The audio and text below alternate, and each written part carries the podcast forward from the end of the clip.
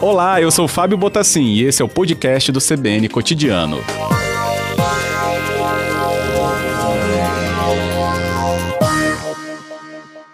Boa tarde, Lucas. Bem-vindo. Boa tarde, Fábio. Obrigado. Agradeço a sua presença.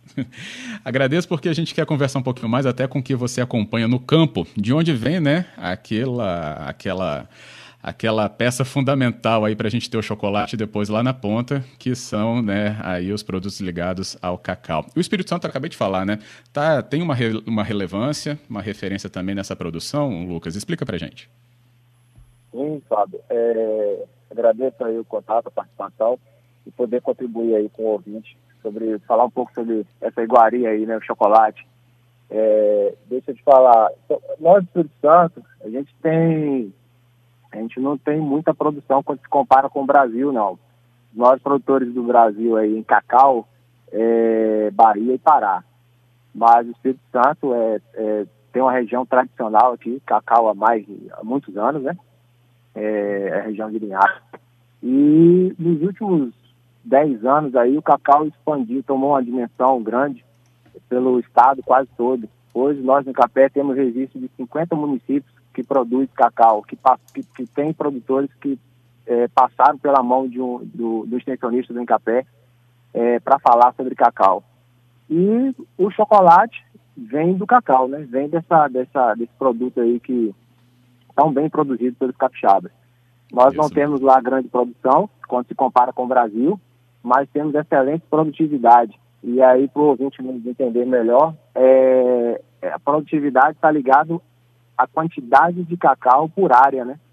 E é o que a gente se busca hoje. Então a gente tem produtor hoje com um hectare de cacau colhendo 30, 40, 50 sacas de cacau por ano.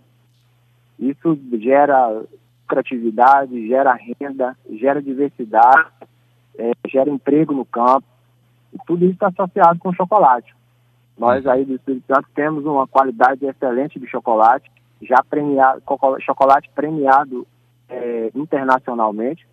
É, a, um produtor de Linhares ficou entre as 50 melhores amêndoas do mundo e em 2017, salvo engano, ficou entre as 18 melhores amêndoas do mundo. E já tem produtores aqui também que ganharam é, concurso nacional de qualidade de amêndoa. E aí, para o ouvinte entender também, da amêndoa do cacau que se faz o chocolate. Não existe um bom chocolate sem uma boa amêndoa de cacau. Se, ela, se aquela amêndoa de cacau não for bem trabalhada, para chegar lá no, no, no, na, na, indústria ou no próprio produtor, que isso tem crescido bastante aqui, o próprio produtor está fazendo o próprio chocolate. É, se não tiver uma amêndoa de cacau, você não tem um bom chocolate. Essa é a verdade. e é essa explicação que a gente entende um pouco mais com o Lucas Calazans conosco, que é o nosso convidado extensionista do Encapé. A relevância, né, Lucas, como você explicou, tudo bem, a gente não tem aí é, o volume, mas quando se observa ou se procura, né, onde está aquela amêndoa de qualidade, Aí a gente está no radar com certeza, como você acabou de falar. Linhares, então, é que desponta, né, até por essa tradição, né, não deixa de ser histórico também a produção por lá, mas então vai crescendo, porque 50 cidades me chamou a atenção esse número que você trouxe. E, e podemos dizer que então que isso acaba trazendo até um fator agregador entre outros produtos que o próprio Campo Capixaba vai produzindo, então. Sim, sim. É, Linhares, é, é, é digamos assim, ponta pela tradição, como você falou, e pelos produtores também buscarem isso há muito mais tempo, né, essa questão da qualidade. E começou com Linhares, mas a gente já tem produtores de Aracruz, é, é, que ganhou aí concurso nacional, é, recentemente outros dois produtores de Linhares. A gente tem, tem, tem concursos aqui do estado, onde tem é, produtores de outros municípios, como é, Conceição da Barra, Colatina, município de Alegre, aí no sul do estado, também com excelente qualidade de amêndoa, e isso tem se propagado. É, o, o, produtor hoje percebeu que está é, na mão dele a qualidade de amêndoa. A gente achava que quando se pensava em, em chocolate bom era só na Europa, né? É, e agora não, a gente tem a certeza que está na nossa mão um bom, uma boa amêndoa, um bom chocolate. Como Ótimo. você falou, agrega valor é, agrega valor, é, essa questão da, da, da sucessão familiar no campo, isso traz a família, né? O Espírito Santo, 80% dos produtos aí do nosso estado é da agricultura familiar. Isso traz a família para o campo, isso é, gera qualidade de vida, né? Porque a renda gera qualidade de vida no campo e produtos do, do chocolate, né? cacau. E aí a gente tem, pode citar a polpa de fruta, né? A polpa do cacau, o próprio mel do cacau, uhum. doces, infinitos tipos de doces que dá para fazer com, com cacau. É, de, de costumo dizer assim, que da, do cacau a gente já pode aproveitar tudo, da casca, o, a própria amêndoa e até o chocolate. Né? Com certeza. É uma produção muito importante, né, quando a gente observa essa cadeia que pode ser alimentada né, com né, esse fruto.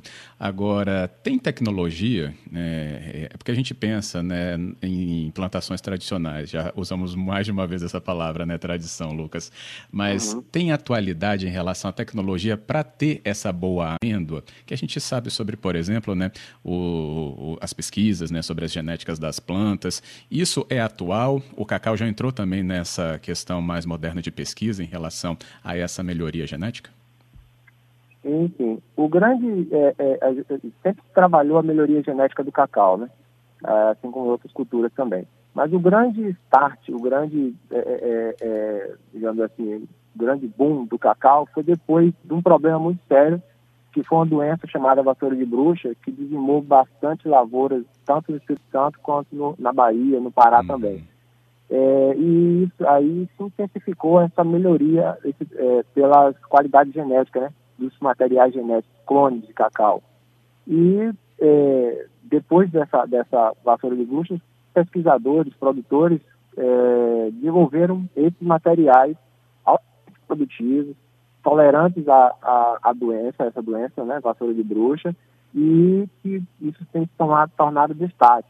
Hoje você é, clones de cacau, né, material genético com elevada produtividade e também com excelente é, qualidade de amêndoa de cacau, que vai conferir excelente qualidade de chocolate, esses materiais genéticos aí.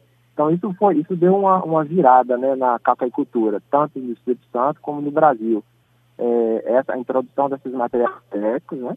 E também essa questão da qualidade. A qualidade hoje, eu, eu poderia falar que está na agricultura como um todo, no gengibre, no, no café, conilon, isso a gente percebe muito isso, e não, não é diferente para o chocolate. É, a gente quer cada vez mais consumir algo bom, algo gostoso, prazeroso. E o produtor tem, tem que ficar nisso. Não é fácil fazer cacau, é, chocolate de qualidade, hum. é, mas é um caminho que, que qualquer um de nós pode trilhar e chegar até lá. É isso aí. E quando chegar, chama a gente para experimentar esse chocolate. A Lúcia Verdade. fala aqui, né, Lucas, com a, com a experiência dele, né, aí como extensionista do Incapé, Lucas Calazas conosco, o nosso convidado. Tem uma pergunta aqui da nossa ouvinte, que é sobre quando experimenta o fruto, você já percebe que aquela amêndoa vai ter algum bom resultado para o chocolate. Ou seja, né, você tira ali do fruto, o fruto do pé, experimenta por ali, sem passar pelos processos né, de secagem e tal. Dá para ter alguma noção por ali? A pergunta dela. Sim, sim. É, você já consegue perceber que, que aquela, aquele fruto ali pode gerar uma amêndoa de qualidade. É, é um fruto maduro, né, e aí a gente cai naquelas questões assim, que a gente não pode, um cacau, uma menos de qualidade, você não pode colher um cacau verde, e com essas é, genéticas diferentes, a gente tem aí diferentes tons, tonalidades de cacau quando está maduro. Cacau quando está maduro ele fica amarelo, esse é o tradicional que a gente conhece. Mas tem cacau quando está maduro ele fica avermelhado, ele fica um, um, um alaranjado. Então, assim, essa, a, a, maturação do fruto lhe confere a questão da qualidade. E o sabor também. É, quando você pega um fruto, saboreia ele e sente aquele, é, aquele aroma bom, é, aquele sabor né, que, que te agrada, com certeza isso vai levar a um cacau de qualidade. Agora, depois que você experimenta o fruto, não pode, é, é, que leva ele à boca, não pode misturar com as amêndoas para o cacau de qualidade, porque aí você já tira toda a química dele que tem ali dele para ocorrer uma fermentação, que é um dos processos para poder chegar a uma amêndoa boa. Legal. E o Danilo, para a gente encerrar aqui, pergunta, Lucas, é, ele falou que foi numa renomada loja né, de Gramado, né, e lá reconhecidíssimo né, pelos chocolates também que tem, e foi apresentado um vídeo falando sobre a, a produção de Linhares, promovendo a cidade.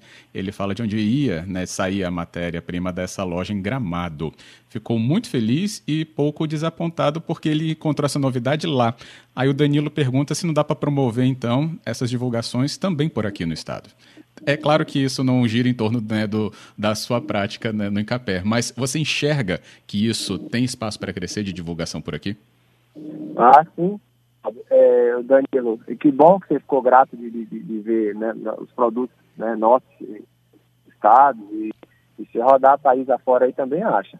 É, que acontece? A gente tem divulgado, né, os parceiros, a gente, a gente fala que o Incapé é um, é um instituto importante na, na agricultura capixaba, mas temos muitos parceiros, né, temos muitos parceiros aí é, é que têm divulgado a questão do cacau, propriamente dito, para o mundo todo. E eu vi alguns vídeos desses, realmente, a gente tem feito alguns trabalhos quanto em Capé, divulgação, de propagação da, da, da, cultura, não só da parte de produção de amêndoas, né, de, de produtividade no campo, quanto na questão dos, dos produtos originais do, do, cacau. O final deles é o chocolate, né? o, o, principal, digamos assim, é o chocolate.